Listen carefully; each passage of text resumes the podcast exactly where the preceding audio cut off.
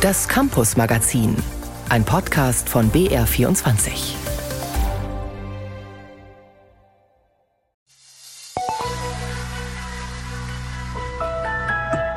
Während dem Schreiben war es eigentlich ganz okay so vom Druck her. So im Nachhinein haben dann doch ein bisschen die Knie angefangen zu zittern. Also war ich dann schon ein bisschen nervöser. Es war im Großen und Ganzen war es eigentlich okay. Torben und Michael haben am Mittwoch die erste Abi-Prüfung geschrieben im Fach Deutsch. Zwei von 35.000 jungen Menschen in Bayern, die jetzt im Abiturstress stecken. Mehr dazu gleich. Außerdem stehen nächste Woche die Übertrittszeugnisse in den Grundschulen an und aus diesem Anlass wollten wir wissen, wie es eigentlich um die Bildungsgerechtigkeit in Bayern steht. Und wir haben Studierende aus Singapur begleitet bei ihrem Besuch in München. Das und mehr im Campus-Magazin. Im Studio ist Jan Turczynski. In dieser Woche hatten sich ja viele junge Menschen in Bayern Nervenflattern. Die Abiturprüfungen haben begonnen, Deutsch stand auf dem Plan. Am Freitag dann das erste Wahlfach. Nächste Woche geht es mit Mathematik weiter. Es war das erste Abitur seit der Lockerung der Corona-Maßnahmen, das halbwegs normal ablief. Trotzdem haben die Abiturientinnen und Abiturienten dieses Jahr noch einmal etwas mehr Zeit gehabt. Valentin Beige war am ersten Prüfungstag an einem Gymnasium in Unterfranken dabei kurz vor dreiviertel acht im Friedrich-List-Gymnasium in Gemünden im Landkreis Main-Spessart. In der Turnhalle stehen viele Tische, für jede Abiturientin und für jeden Abiturient einer. Alles ist vorbereitet. Eine Prüfung liegt auf jedem Tisch, ein gelber Duden daneben. Deutschlehrerin Sabine Kramer-Deg macht jetzt gerade noch Energie fürs Hirn fertig. Gummibärchen und Traubenzucker landen in einem großen Osternest. So, also hier Traubenzucker, ne, wäre vielleicht nicht schlecht. 49 Schülerinnen und Schüler sind hier in Gemünden ins Abi gestartet. Von 8 bis 13.45 Uhr dauerte die Prüfung nicht nur für die Abiturientinnen und Abiturienten Stress und Nervenkitzel, sondern auch für die Lehrerinnen und Lehrer. Ingo Schneider ist der Schulleiter vom Friedrich-List-Gymnasium in Gemünden. Als Religionslehrer, ich zünd auch eine Kerze in der Kirche an, schon vorher, um auch da Unterstützung zu bekommen. Und äh, natürlich fiebert man mit, dass alle Schüler die Zulassung bekommen, dass man den Schülern auch mal Mut macht, dass sie auf sich selbst vertrauen können. Äh, da sehe ich unsere Aufgabe auch. Äh, wir sind Partner der, der Schülerinnen und Schüler und uns unterstützen sie, helfen ihnen, wo wir können. Ähm, und dann fiebert man gemeinsam natürlich dem Tag entgegen und drückt die Daumen, dass es dann auch gelingt. Ein paar Kilometer weiter am Untermain hatte die EVG zum Streik im öffentlichen Nahverkehr aufgerufen. Eltern und Schulleitungen hatten befürchtet, dass Schülerinnen und Schüler zu spät zur Prüfung kommen könnten. Auf BR-Nachfrage teilten die betroffenen Gymnasien am Untermain mit, dass aber alle Prüflinge pünktlich zum Beginn der Abiturprüfung in den Schulen waren. Bayerns Kultusminister Michael Piazzolo, Freie Wähler, hatte den Prüflingen vorab die Daumen gedrückt und nach Distanzunterricht und Unterricht mit Maske ist das Abitur dieses Jahr fast ein normales Abitur. Es ist zwar jetzt äh, ein Schuljahr, was normal gelaufen ist, aber wir müssen ja immer noch ein paar Jahre zurückschauen. Da gab es unter Corona besondere Bedingungen. Aber wir haben, auch die Lehrerinnen und Lehrer, alles Mögliche getan, um hier etwaige Rückstände aufzuholen. Und insofern gehen unsere Abiturientinnen und Abiturienten sicher auch mit entsprechendem Rückenwind in die Prüfungen. Die Schülerinnen und Schüler hatten dieses Jahr nochmals mehr Zeit, um das Deutsch-Abi zu schreiben.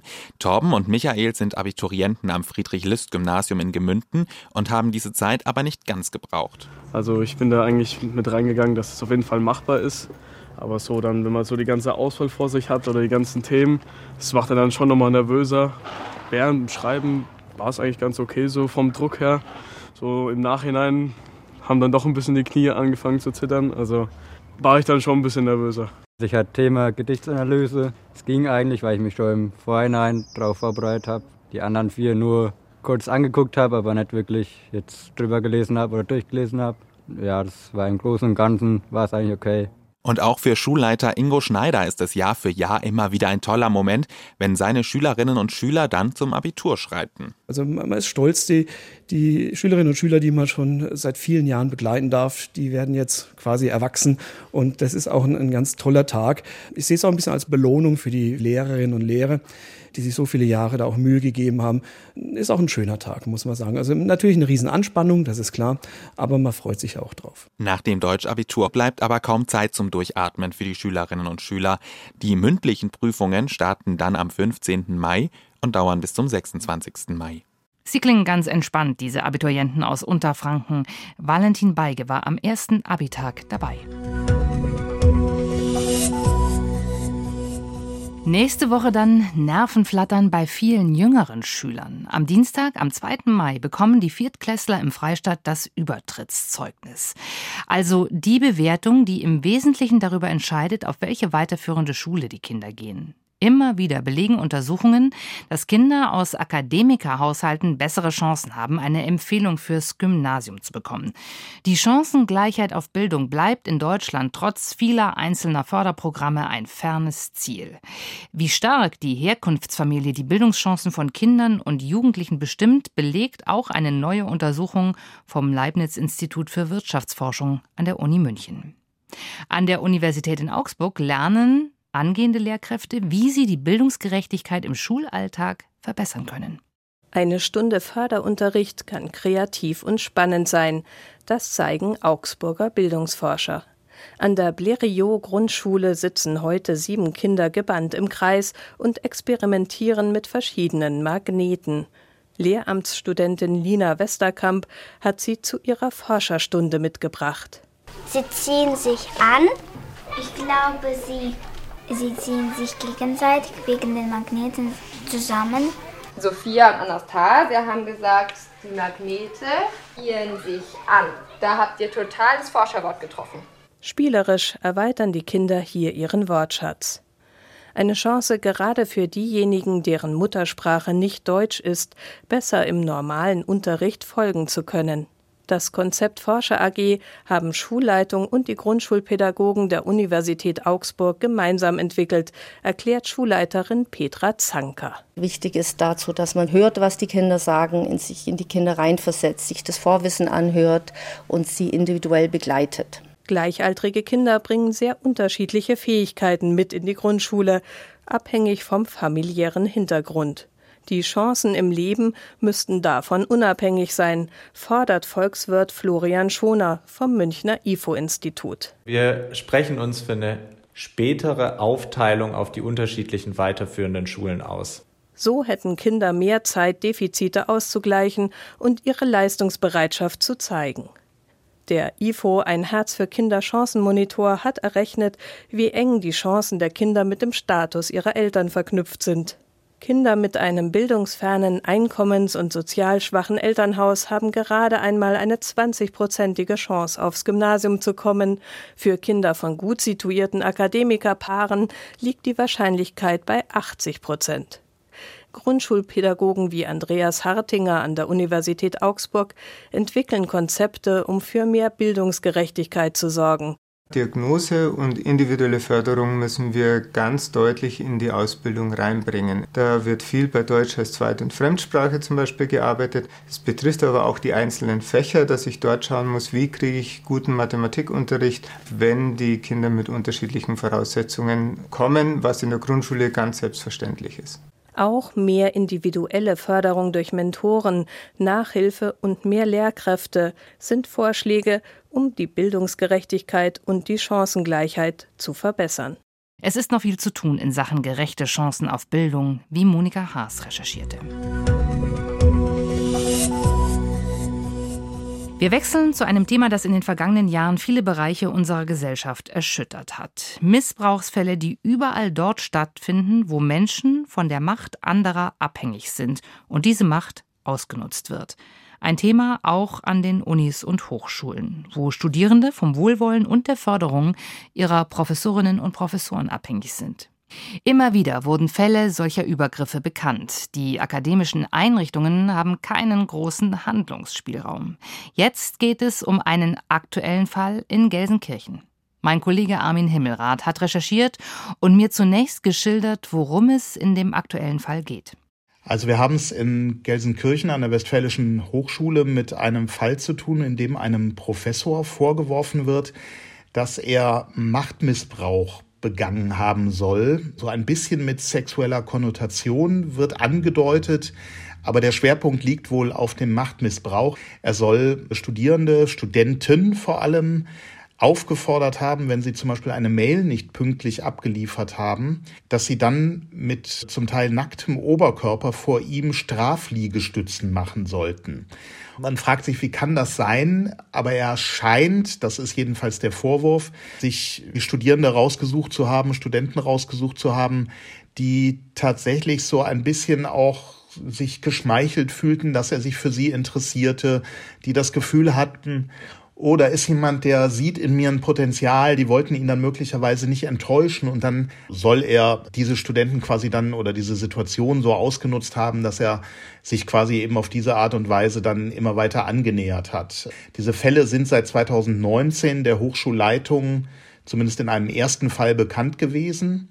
Und mittlerweile weiß die Hochschule von 15 Betroffenen, die sich gemeldet haben. Und es gibt so Vermutungen, dass es noch ein paar mehr sein könnten, denn es gibt interne Gruppen von Studentinnen und Studenten, wo sich weitere ausgetauscht haben und sagen, ja, ich bin eigentlich auch betroffen, ich habe nur der Hochschulleitung bisher noch nichts gesagt. Das heißt, das ist jetzt auch ein Machtgefälle, was jemand ausgenutzt hat.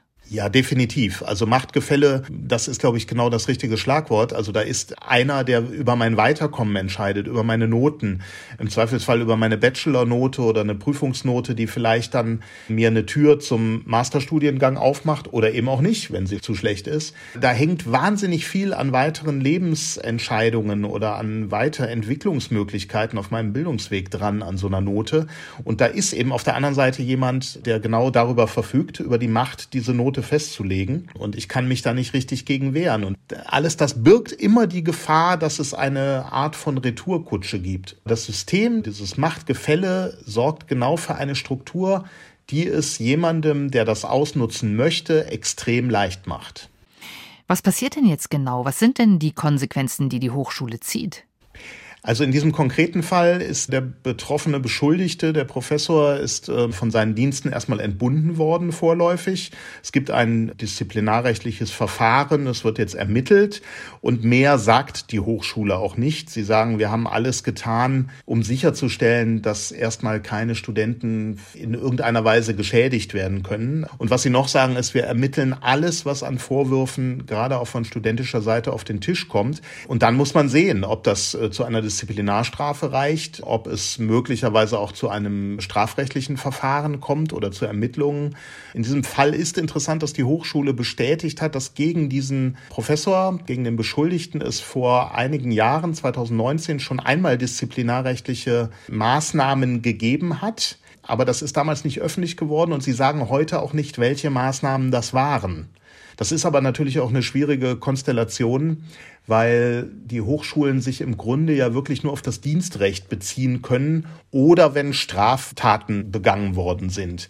Aber alles, was vor der klaren Straftat stattfindet, ist eben oft in so einem Graubereich. Und als Maßnahmen wären denkbar alles von einem Verweis, einem Eintrag in die Personalakte, eine temporäre Kürzung der Bezüge bis hin zur Entfernung aus dem Dienst.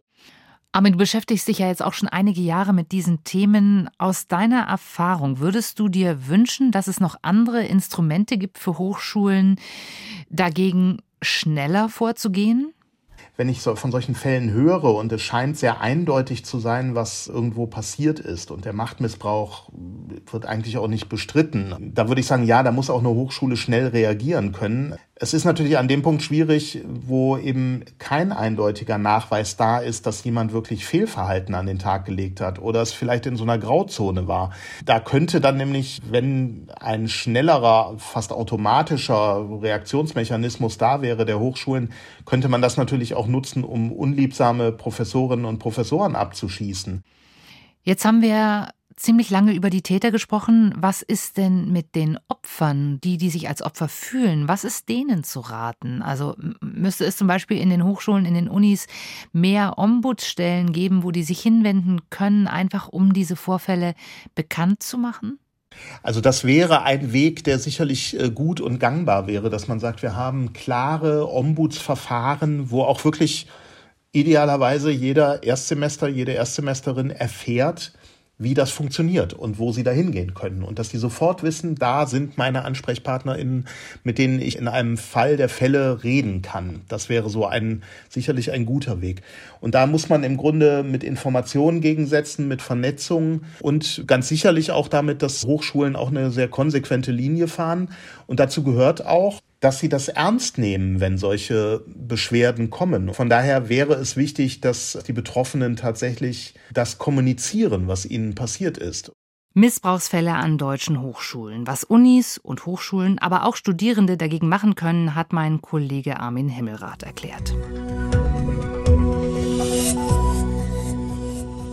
Vor vier Jahren, 2019, startete die bayerische Staatsregierung die sogenannte Hightech-Agenda. Das Ziel? Den Forschungsturbo zünden, damit Bayern auch noch in zehn Jahren in der Champions League mitspielen kann. So hat es Bayerns Ministerpräsident Markus Söder damals formuliert. Nun hat Wissenschaftsminister Markus Blume im Landtag eine Regierungserklärung abgegeben und naturgemäß eine positive Bilanz gezogen. Die Opposition allerdings war nicht ganz so euphorisch.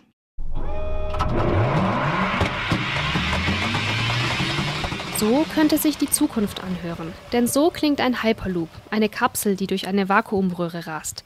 Fast mit Schallgeschwindigkeit soll sie Menschen von A nach B bringen.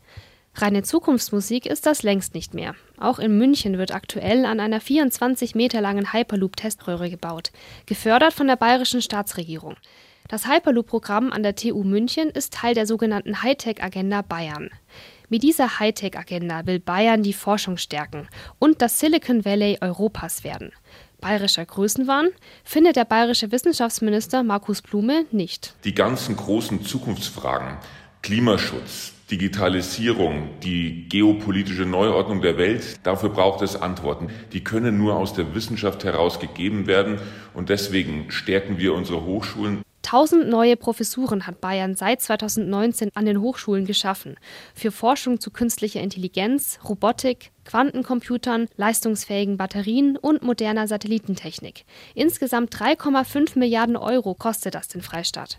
Knapp vier Jahre sind jetzt vergangen, seit Markus Söder die Hightech-Agenda ausgerufen hat. Wie viel von den Plänen hat der Freistaat seitdem wirklich umgesetzt? Wolfgang Heubisch, FDP-Abgeordneter im Landtag und früher selbst mal bayerischer Wissenschaftsminister, findet nicht genug.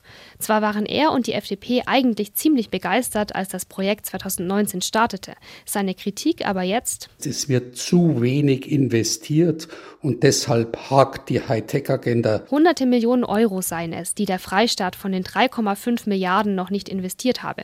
Auch deshalb, weil es laut Heubisch ein Problem gibt. Ich glaube, dass man unterschätzt hat, wie schwierig es ist, Spitzenforscherinnen und Forscher aus der Welt auch nach Bayern zu locken. Das mag einigen Spitzenuniversitäten gelingen, aber nicht allen Hochschulen. Für Unis wie die LMU und die TU in München sei es ein einfaches, renommierte Forscher abzuwerben. Für Hochschulen in der Region aber nicht. Wissenschaftsminister Markus Blume weist diese Kritik zurück. Auch den Hochschulen für angewandte Wissenschaften in ganz Bayern gelinge es, sehr gutes Personal zu kriegen. Das sehe man auch an den Zahlen. Von den 1000 neu geschaffenen Professuren sind 62 Prozent schon besetzt. Und bei den 100 Professuren, die es allein im Bereich KI gibt, sind schon über 70 Prozent der Professoren berufen. 84 Hochschulstandorte gäbe es mittlerweile im Freistaat und die überall in Bayern verteilt. Die Grünen im Landtag haben wie die FDP an der Hightech-Agenda keine Fundamentalkritik. Katharina Schulze findet aber, KI sei wichtig, aber es werde zu wenig für die Klimaforschung getan und zu wenig in das Hier und Jetzt investiert, denn viele Unis müssten dringend saniert werden. Sie kritisiert, dass das Schlagwort Hightech alleine nicht genügt, wenn die Infrastruktur an den Universitäten, wenn die Arbeitsbedingungen für die Forschenden nicht auch verbessert werden. Außerdem fokussiere sich zu viel auf die Naturwissenschaften. Die Geistes- und Sozialwissenschaften kämen zu kurz. Bayerns Hightech-Agenda in einer ersten Bilanz. Julia Ruß berichtete. Die Technische Universität München hat schon lange einen Ableger in Singapur. Der versteht sich mit seinen fünf Master- und zwei Bachelorstudiengängen als Brücke zwischen Europa und Asien, unabhängig von den politischen Entwicklungen.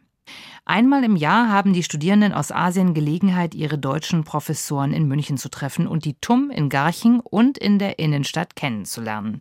Für die meisten ist es die erste Europareise. Susanne Lettenbauer hat sie begleitet. Die Stimmung ist gespannt. Beim Rundgang durch die Institutsräume am Campus Garching lassen sich die Studierenden aus Singapur alles erklären. Die Labore am Institut für Verfahrenstechnik, die Räume der Raumfahrttechnik, des Heinz-Nixdorf-Lehrstuhls für Biomedical Electronics, biomedizinische Elektronik und auch wie ein Fraunhofer-Institut arbeitet. Dazu der Marienplatz und das Nymphenburger Schloss von 9 bis 16 Uhr ein straffes Programm. Uh, erster Eindruck, es ist viel zu kalt für mich, verglichen mit Singapur, wo es immer recht heiß ist. Munich to me is uh, it is kind of like the educational hub of Germany. München ist für mich sowas wie das Bildungszentrum von Deutschland. Was ich an der TUM spannend finde, sind die vielen verschiedenen Fakultäten in ganz Bayern. Munich as a city. München ist als Stadt total schön. Es gibt viel zu sehen, viele Museen und wunderbare Kirchen mit den Gemälden und Deckenmalereien. Besonderheit des Aufenthaltes und gleich eine große Herausforderung, die rund 100 Studierenden der TUM Asia mussten sich selbstständig um Reise, Flüge, Transfer und auch die Unterkunft in München kümmern. Einer wohnt am Leimer Platz, ein anderer in Garching, der nächste in Eching.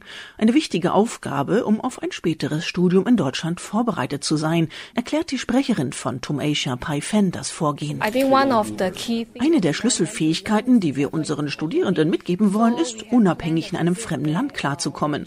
Wir haben für die zwei Wochen nur die Treffen mit den Instituten und Firmen arrangiert. Ansonsten bekamen die Studierenden von uns Stadtführer Tipps, wie man mit der U-Bahn und S-Bahn fährt, denn es gibt große Unterschiede zu Singapur. Tatsächlich gilt der Besuch der Technischen Uni München im Rahmen des Bachelor- und auch Masterstudiengangs von Singapur als Vorbereitung auf ein Studium in Deutschland. Nicht wenige der TUM Asia-Absolventen entscheiden sich für ein Praktikum in München oder schreiben später ihre Masterarbeit an einem TUM-Lehrstuhl auch zum Vorteil der beteiligten Institute, wie dem Institut für Verfahrenstechnik am Campus Garching, wo bereits fünf TUM Asia-Studierende in den Laboren forschen. Sven Zaremba, stellvertretender Leiter des Lehrstuhls für Kohlefaserverbundstoffe Carbon Composites, beobachtet, man lerne dabei voneinander. Ob auch das, was bei Ihnen passiert, zu uns passt, ob die Labore bei Ihnen auch eventuell ähnlich ausgerüstet oder andere Sachen passieren. Es ist klassisch so, dass die ein anderes System haben an den Universitäten. Was gerade die Asiaten extrem viel gut können, ist natürlich alles, was so um dieses Digitalisieren beziehungsweise ja, New Mobility mit Handys und mit Elektronikgeräten äh, so angeht. Da können die echt viel. Wir studieren ja Ingenieurwissenschaften und Deutschland ist berühmt in diesem Bereich. Deshalb sind wir hier. Erklärt Chen Wei Yang aus Taiwan. Moment, um Für mich bietet Deutschland derzeit viele Möglichkeiten im Bereich Flugsysteme. Deshalb wäre es gut, in Deutschland zu bleiben. Choice, yeah. Deutschland fördert gerade massiv nachhaltige Technologien. Viele Start-ups sind an dieser wachsenden Industrie beteiligt. Ich sehe da viele Möglichkeiten für mich, Teil dieser Entwicklung zu sein, sagt der in Indien geborene Sihasha. I think there are many opportunities. First.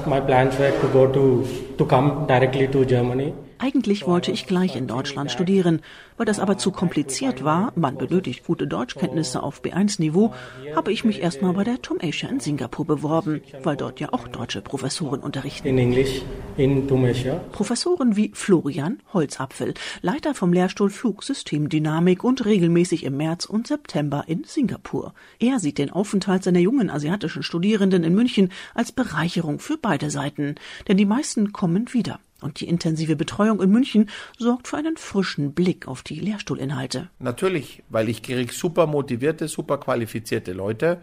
Und um es mal ganz extrem zu sagen, wenn ich jetzt äh, die Langzeitverwertungsperspektive in beide Richtungen anschaue, habe ich ähm, sicher über die Jahre jetzt äh, über zehn super gute Doktoranden gehabt, die ich da aus Singapur mitgebracht habe. Und wenn ich jetzt äh, schaue, was ist für die rausgesprungen, dann arbeiten die eigentlich heute fast alle in festen Beschäftigungsverhältnissen in Deutschland. Via Internetvideos versuchen sie sich die ersten Worte beizubringen und zumindest das Verabschieden klappt schon ganz gut. Auf Wiedersehen. Danke. Tschüss. Mit diesem Beitrag von Susanne Lettenbauer geht das Campus Magazin zu Ende. Im Studio war Jan Turczynski.